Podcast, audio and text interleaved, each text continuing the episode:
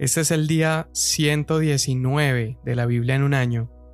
Estamos leyendo Segunda de Crónicas 5 al 8 y Salmo 118. Segunda de Crónicas 5. Así fue terminada toda la obra que Salomón hizo para la casa del Señor. Y Salomón trajo las cosas consagradas por su padre David, es decir, la plata, el oro y todos los utensilios, y los puso en los tesoros de la casa de Dios. Entonces Salomón reunió en Jerusalén a los ancianos de Israel, a todos los jefes de las tribus y a los principales de las casas paternas de los israelitas, para subir el arca del pacto del Señor de la ciudad de David, la cual es Sión. Y se reunieron ante el rey todos los hombres de Israel en la fiesta del mes séptimo. Cuando llegaron todos los ancianos de Israel, los levitas alzaron el arca, y llevaron el arca y la tienda de reunión, y todos los utensilios sagrados que estaban en la tienda. Los sacerdotes levitas los llevaron. Y el rey Salomón y toda la congregación de Israel que estaba reunida con él delante del arca, sacrificaban tantas ovejas y bueyes que no se podían contar ni numerar. Los sacerdotes trajeron el arca del pacto del Señor a su lugar, al santuario interior de la casa, al lugar santísimo, bajo las alas de los querubines, porque los querubines extendían las alas sobre el lugar del arca, y los querubines cubrían el arca y sus barras por encima. Pero las barras eran tan largas que los extremos de las barras del arca se podían ver delante del santuario interior, pero no se podían ver desde afuera y allí están hasta hoy. En el arca no había más que las dos tablas que Moisés puso allí en Horeb, donde el Señor hizo pacto con los israelitas cuando salieron de Egipto. Cuando los sacerdotes salieron del lugar santo, porque todos los sacerdotes que estaban presentes se habían santificado sin tener en cuenta las clases, todos los levitas cantores, Asaf, Emán, Jedutún y sus hijos y sus parientes vestidos de lino fino, con címbalos, arpas y liras, estaban de pie al oriente del altar, y con ellos 120 sacerdotes que tocaban trompetas. Cuando los trompeteros y los cantores al unísono se hacían oír a una voz alabando y glorificando al Señor, cuando levantaban sus voces acompañados por trompetas y címbalos e instrumentos de música, cuando alababan al Señor diciendo, Ciertamente Él es bueno, porque su misericordia es para siempre. Entonces la casa, la casa del Señor, se llenó de una nube, y los sacerdotes no pudieron quedarse a ministrar a causa de la nube, porque la gloria del Señor llenaba la casa de Dios. Entonces Salomón dijo, El Señor ha dicho que Él moraría en la densa nube. Yo pues te he edificado una casa majestuosa, un lugar donde mores para siempre.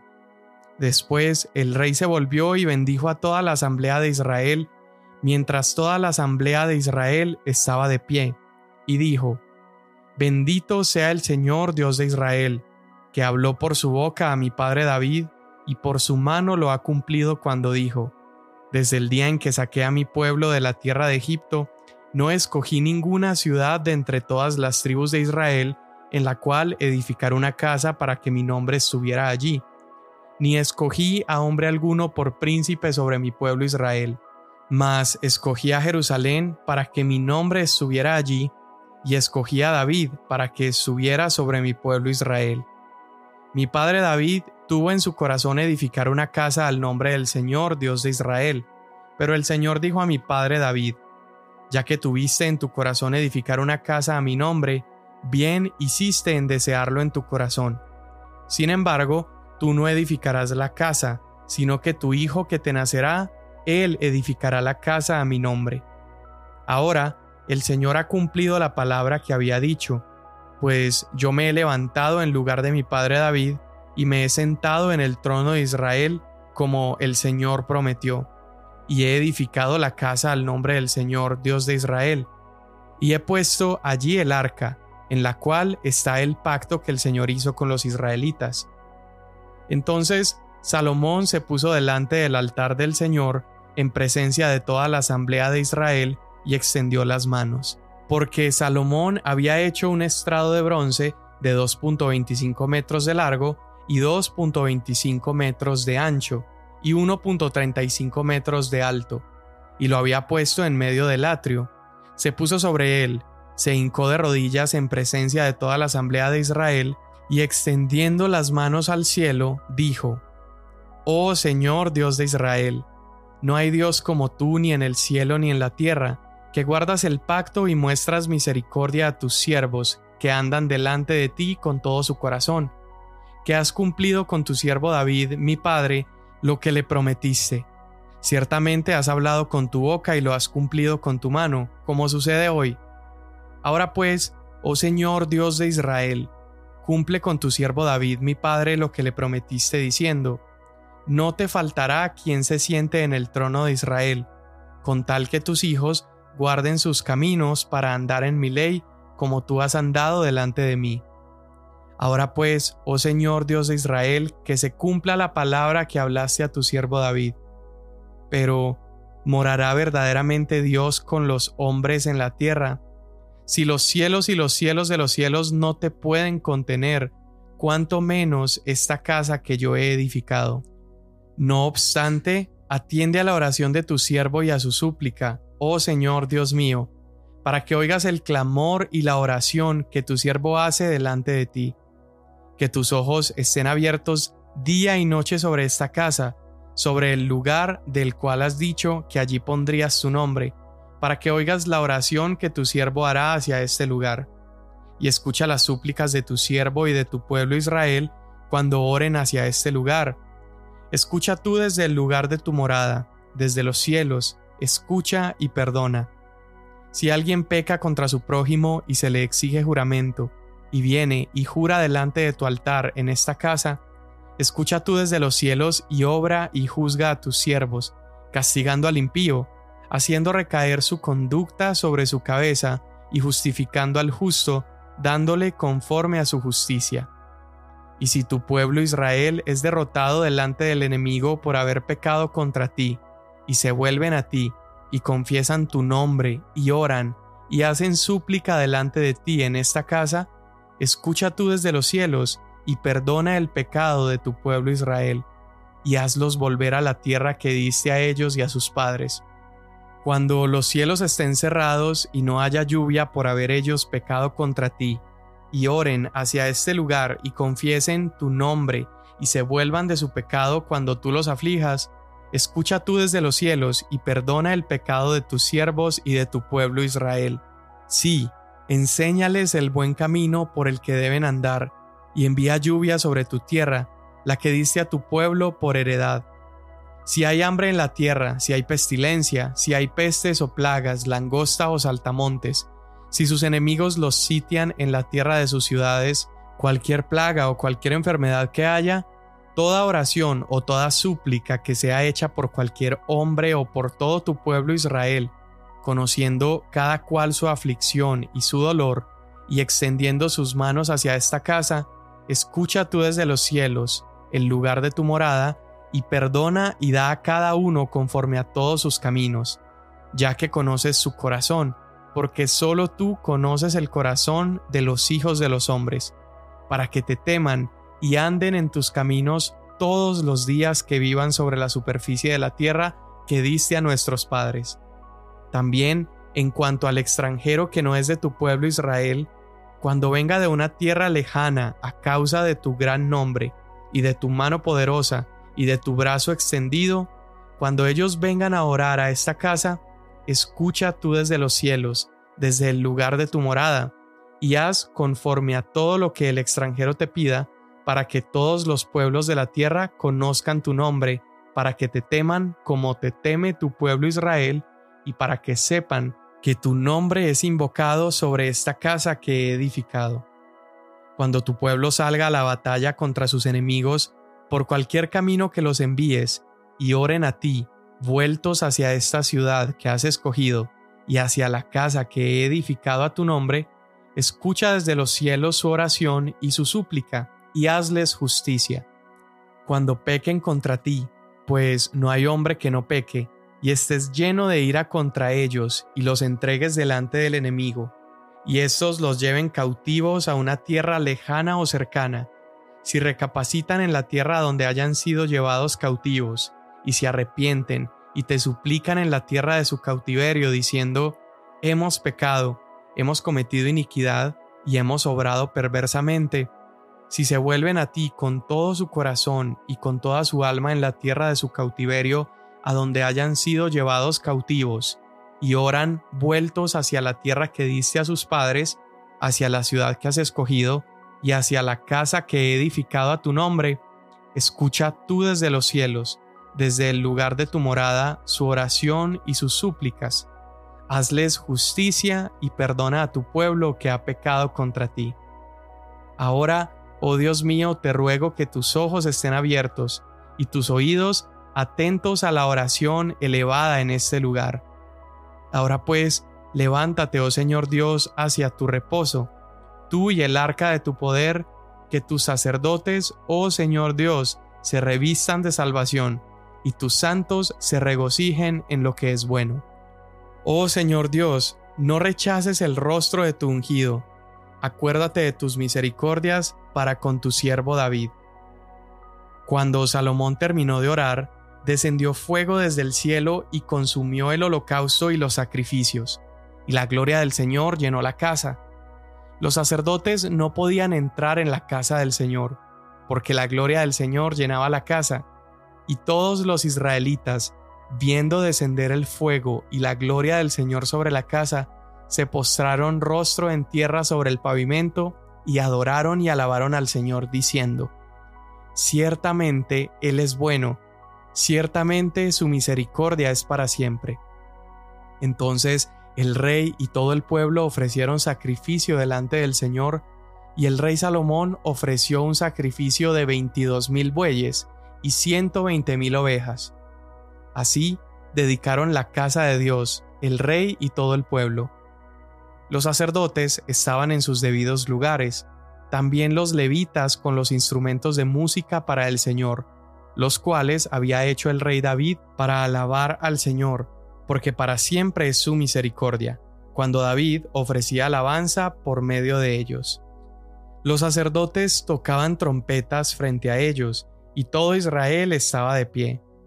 Salomón consagró también la parte central del atrio que estaba delante de la casa del Señor, pues allí había ofrecido los holocaustos y la grasa de las ofrendas de paz, porque el altar de bronce que Salomón había hecho no podía contener el holocausto, la ofrenda de cereal y la grasa. Salomón celebró la fiesta en aquella ocasión por siete días, y todo Israel con él, una asamblea muy grande, que vinieron desde la entrada de Hamat hasta el torrente de Egipto. Y al octavo día tuvieron una asamblea solemne, porque habían celebrado la dedicación del altar por siete días y la fiesta por siete días. Entonces, el día 23 del mes séptimo, Salomón envió al pueblo a sus tiendas, gozosos y alegres de corazón por el bien que el Señor había mostrado a David, a Salomón y a su pueblo Israel. Así acabó Salomón la casa del Señor y el palacio del rey, y llevó a cabo todo lo que se había propuesto hacer en la casa del Señor y en su palacio. Y el Señor se apareció a Salomón de noche y le dijo, He oído tu oración y he escogido para mí este lugar como casa de sacrificio.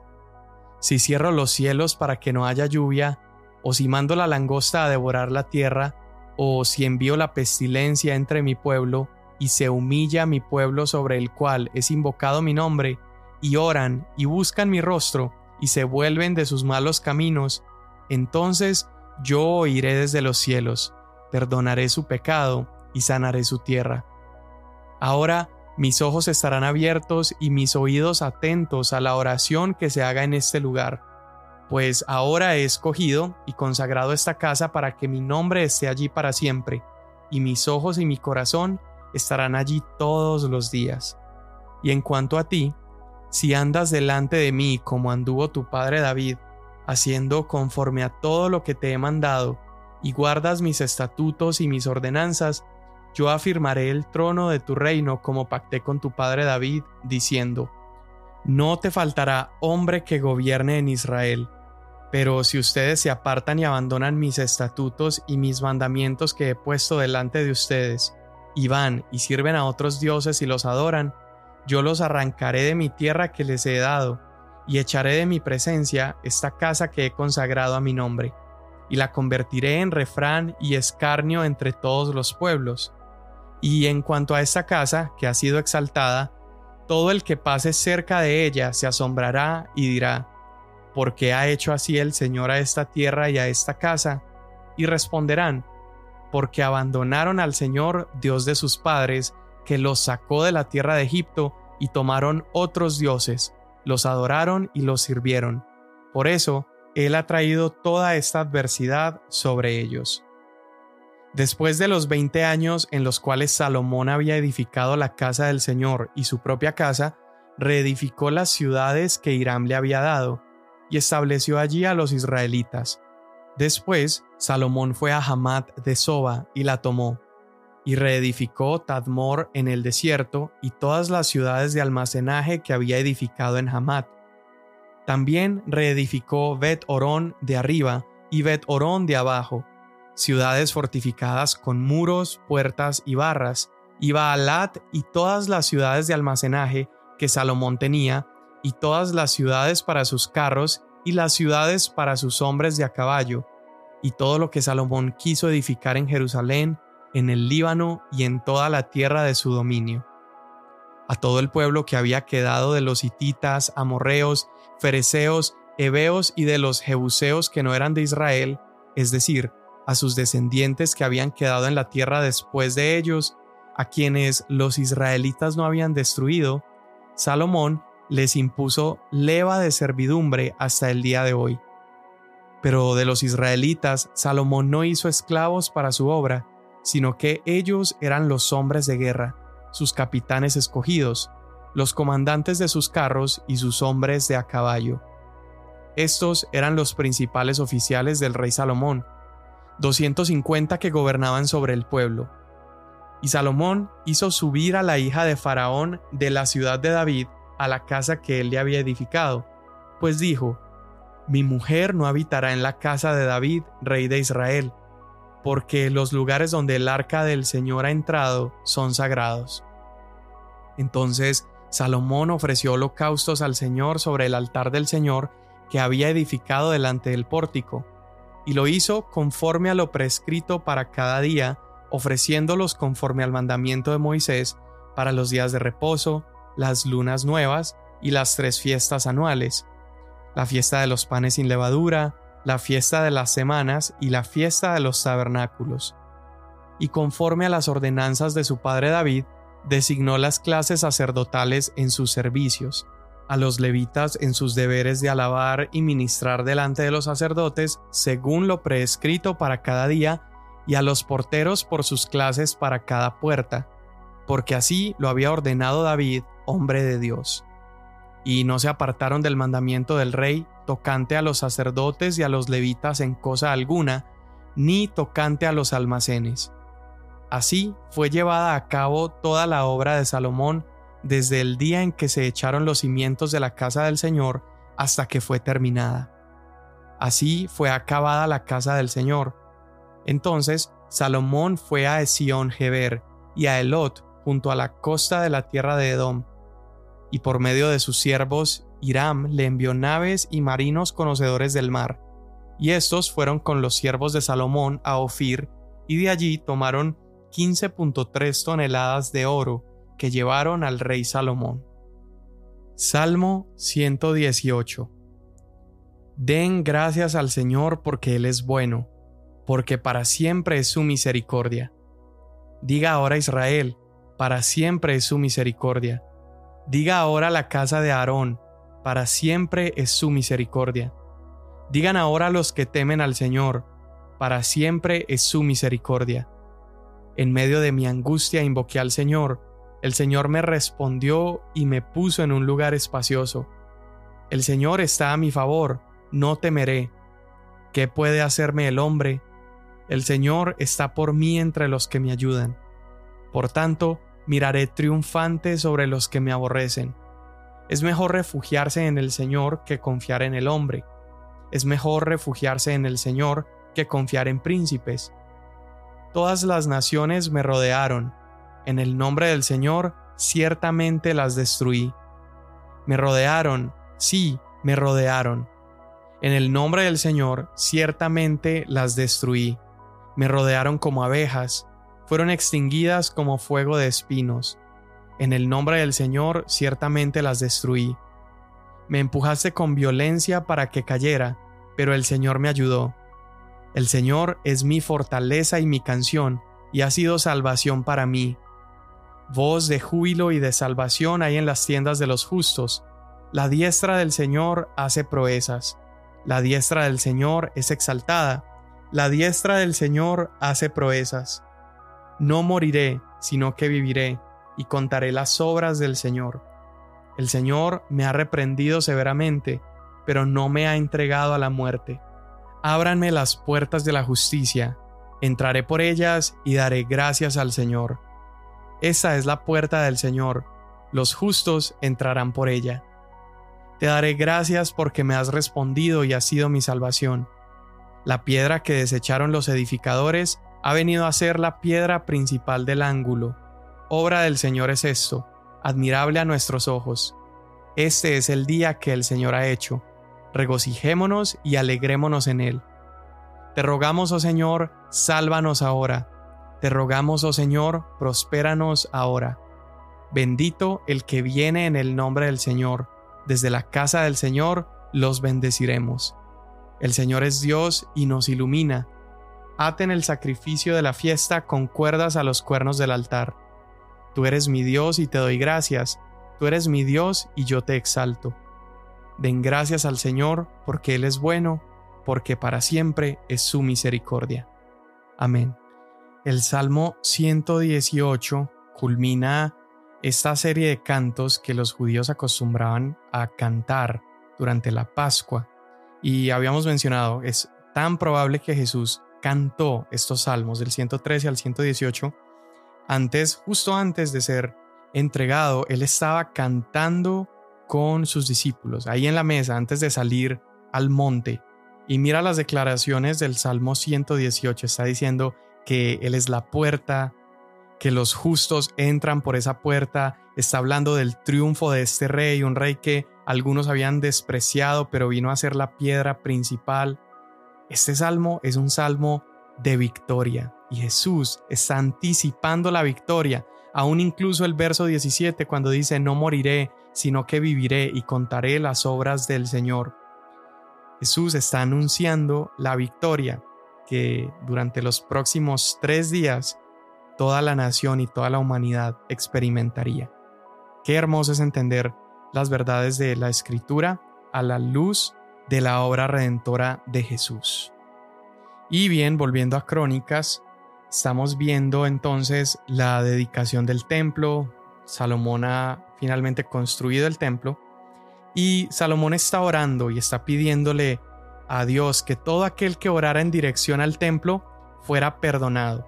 Salomón incluso ora esto para los extranjeros, que toda persona de otra nación que viniera al templo y orara al Señor pudiera recibir respuesta a su oración y que esto fuera evangelístico para las naciones de la tierra.